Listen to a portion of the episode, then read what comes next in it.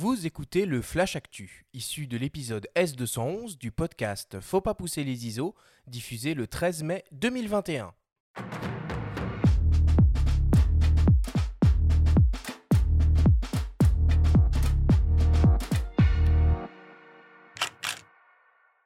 Cette semaine dans le Flash Actu, on parle de la nouvelle optique signée Laowa, un Argus 33 mm f0.95. On va présenter également le nouveau système de porte-filtre Coquin NX Series et on va faire le bilan du Nikon Film Festival.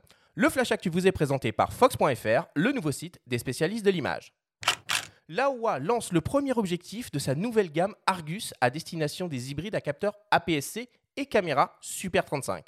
Il s'agit d'une focale standard de 33 mm, équivalent donc à un 49,5 mm, et offrant une très grande ouverture maximale de f0,95. L'objectif exploite une formule optique basée sur 14 lentilles réparties en 9 groupes, avec une lentille à faible dispersion, une lentille asphérique et 3 lentilles à haut indice de réfraction.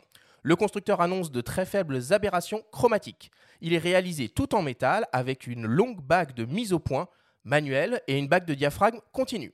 Le Laowa Argus 33 mm f0.95 CF APO sera disponible dès le mois de juin 2021 et décliné dans un premier temps en monture Sony E, Fujifilm X, Canon RF et Nikon Z. Il n'y a pas pour l'instant d'informations sur son prix. Coquin dévoile un tout nouveau système de porte-filtre 100 mm spécialement conçu pour les objectifs zoom grand angulaire type 16-35 mm.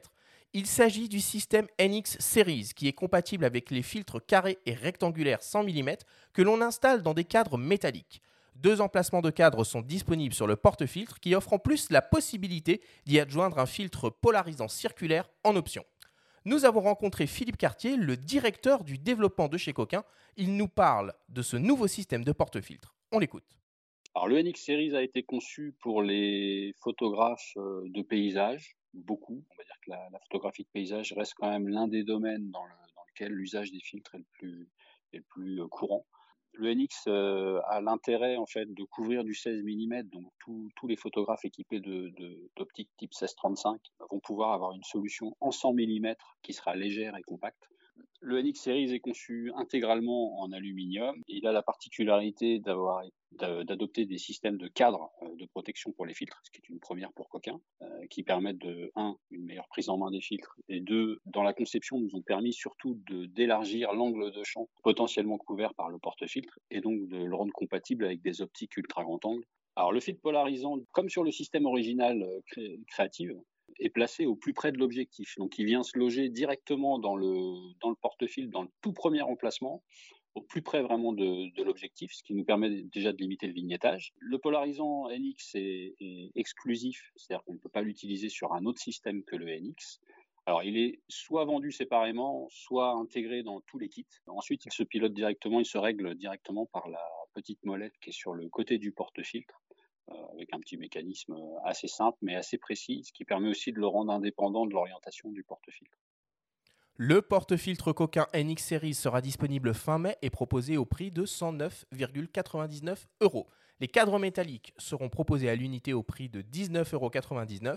Le filtre polarisant sera pour sa part proposé au prix de 89,99 euros.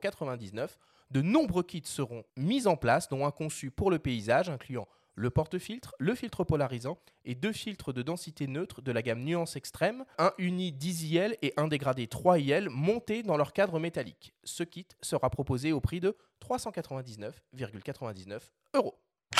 L'édition 2021 du Nikon Film Festival sur le thème Un jeu est désormais terminée. Le jury, présidé par Eric Judor, et le public ont rendu leur verdict.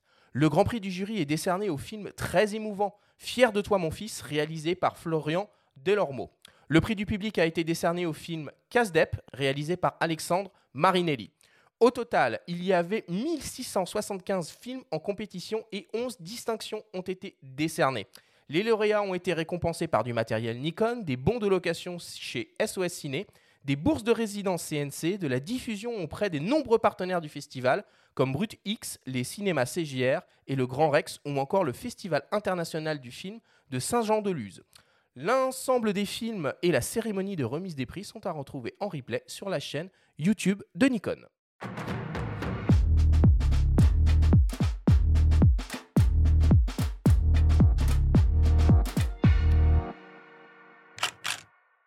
Encore une belle actualité cette semaine, Benjamin, et une actualité une fois plus dominée par l'univers de l'optique. Ah oui, des optiques et puis toujours la monture en, en force. C'est marrant, hein, tout ce que sort la OA, à chaque fois ils arrivent à sortir euh, des, des, optiques qui sortent complètement du lot. Il n'y en a pas une pareille.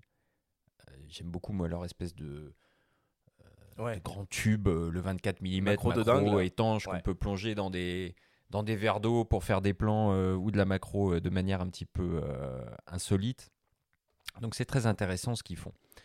Et puis, on va en reparler dans le grand débat, mais c'est très, très intéressant aussi ce nouveau porte-filtre. Je suis, enfin, peut-être que Raph ou Patrick aimeraient dire un mot là-dessus. Alors moi j'ai eu la chance, bah, en fait j'étais chez Coquin hier en fait justement bah, pour récupérer un modèle et bah, en fait, je dirais que mon Coquin a toujours été à la page en termes de, de filtres, puisque c'est quand même eux qui ont été initiateurs, je dirais, dans le monde hein, quand même de, du, du, du, système de, de, de, filtres modulables, le porte-filtre. Hein, C'était Jean Coquin en, en 76, si ma mémoire est bonne.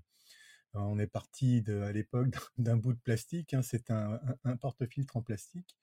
Et aujourd'hui, bah, on a un système qui est quand même beaucoup plus abouti, qui, qui fait suite au système Evo, qui était déjà un porte-fil quand même vraiment très très bien conçu aussi, lui aussi en aluminium type aéronautique, si ma mémoire est bonne.